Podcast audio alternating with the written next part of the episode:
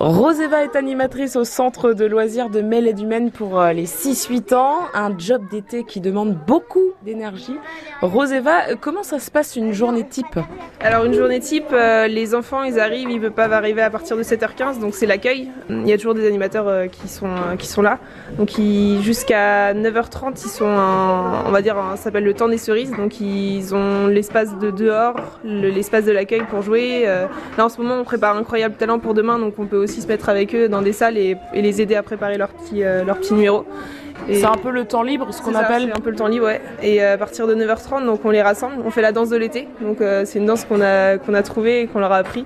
Ils font tous la chorégraphie. Ils demandent toujours à la faire une deuxième fois. Et une fois que c'est fait, on les répartit par euh, tranche d'âge, donc les 2-5 ans, les 6-8 ans et les 9-13 ans. On passe aux activités, donc on leur demande ce qu'ils préfèrent faire. en général, on prévoit toujours plusieurs activités pour qu'ils aient le choix.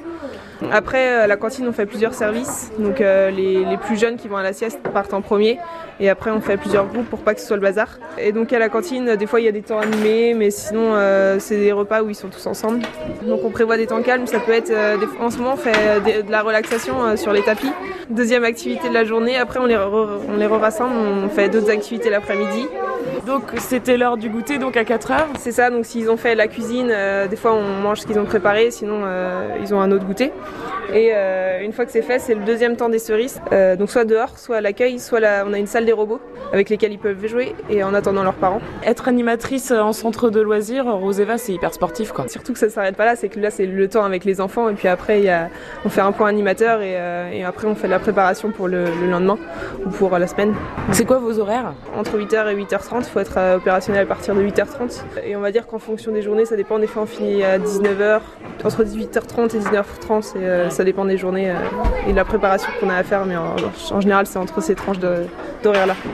Bon, est-ce que vous allez avoir quelques vacances après euh, le centre de loisirs ou euh? Non, pas trop, parce que là je repars dès samedi, enfin je finis mon mois demain donc, et je repars dès samedi pour une colonie de vacances. Je vais être euh, éducatrice athlétisme en colo dans le sud de la France. Ah oui, donc une autre aventure pour vous. Alors avant de partir, on aura l'occasion quand même de parler de ce qui vous passionne dans ce job. Ce sera sur France Bleu Mayenne évidemment. Merci beaucoup Roseva.